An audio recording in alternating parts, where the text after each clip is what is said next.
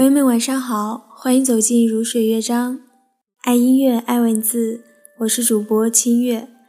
今晚清月要跟大家来聊的这个主题呢，叫做牵挂，还是来自于台湾作家龙应台的。这些是牵挂你的人慷慨赠予你的时光和情感。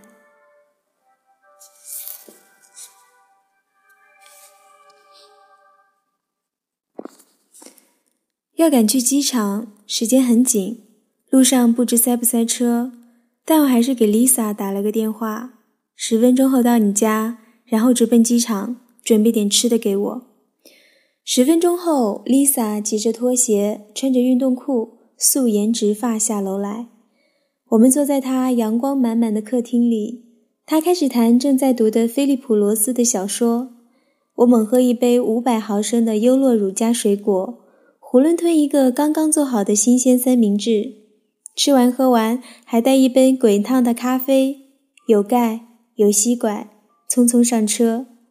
上车时，Lisa 塞给我一本书，《二零零七美国最佳散文选》，让我带上飞机看。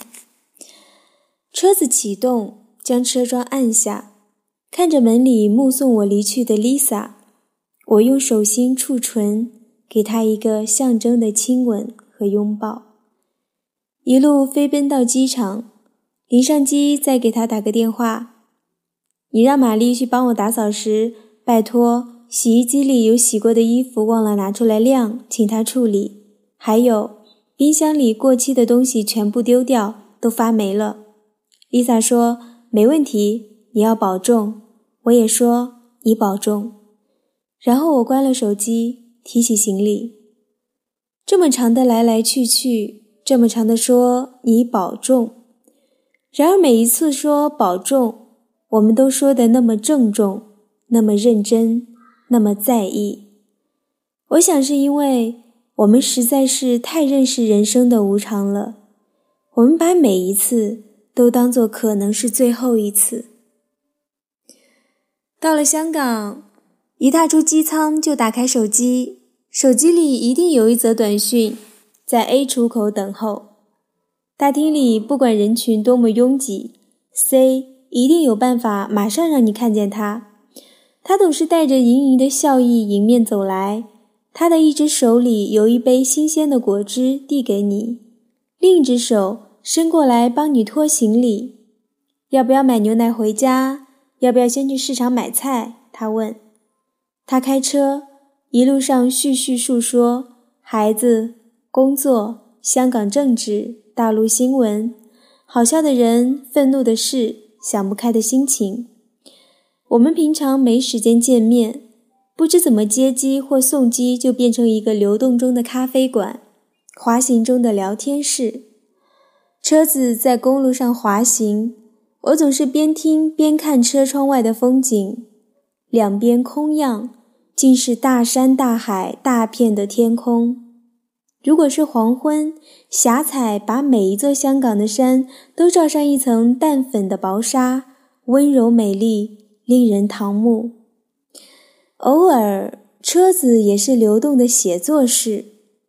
有一天，要从新竹开车南下三百公里去探视母亲，夜里突来电话，得知母亲生病。但是要出发时，手边一篇批判总统先生的大块文章，虽然彻夜写作，却尚未完稿，怎么办呢？荣光看看我一夜不眠、气色灰败的脸孔，豪气的一挥手，决定做我的专用司机。他前座开车，让我蜷曲在后座，继续在电脑上写作文。四个小时车程，到达屏东，母亲的家到了。文章才刚好完成，荣光下了车，拍拍身上灰尘，一身潇洒，转身搭巴士回新竹，又是四个小时车程，独自的旅行。这些都是牵挂你的人慷慨赠予你的时光和情感，有时候是你牵挂别人。一个才气纵横的人中风昏迷，今月不醒，你梦见他。梦见他突然醒来，就在那病床房榻上，披衣坐起，侃侃而谈，字字讥讽。他用中文谈两岸的未来，用英语聊莎士比亚的诗。醒来方知是梦，天色悠悠，怆然不已。或者是一个十年不逢的老友，久不通讯，但是你记得他在小院里种的花香。记得他念诗时哽咽的声音，记得他在深夜的岳阳电话里谈美、谈文章、谈人生的种种温情。你常常想到他，虽然连电话号码都记不全了，但是总是别人牵挂你、照顾你的时候多。他有时是他，时不时来一个电话，电话絮絮讲完了，你轻轻放下听筒，才觉得。这其实是个相见亦无事，不来常思君的电话，什么事都没有，扯东扯西，只不想确认一下你还好，但是一句思念的话都没有。昨晚就有一个约会，时间未到，干脆到外面去等，感觉一下秋凉的凉风如水，在暗夜中靠着大柱坐在台阶上。他出现时，看见我一个人坐在秋声萧瑟的黑暗的地上。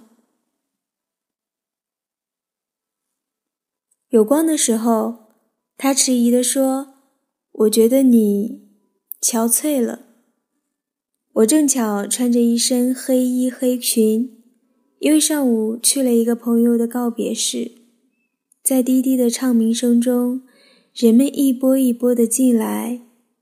然后，又一波一波的离去。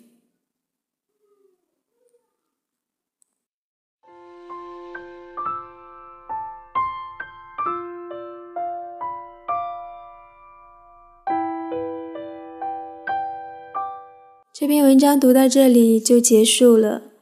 文章的名字叫《牵挂》。但我总觉得他表达的不仅仅是牵挂。好，今晚节目就是这样，我们下期节目再见。我是清月，祝大家晚安喽。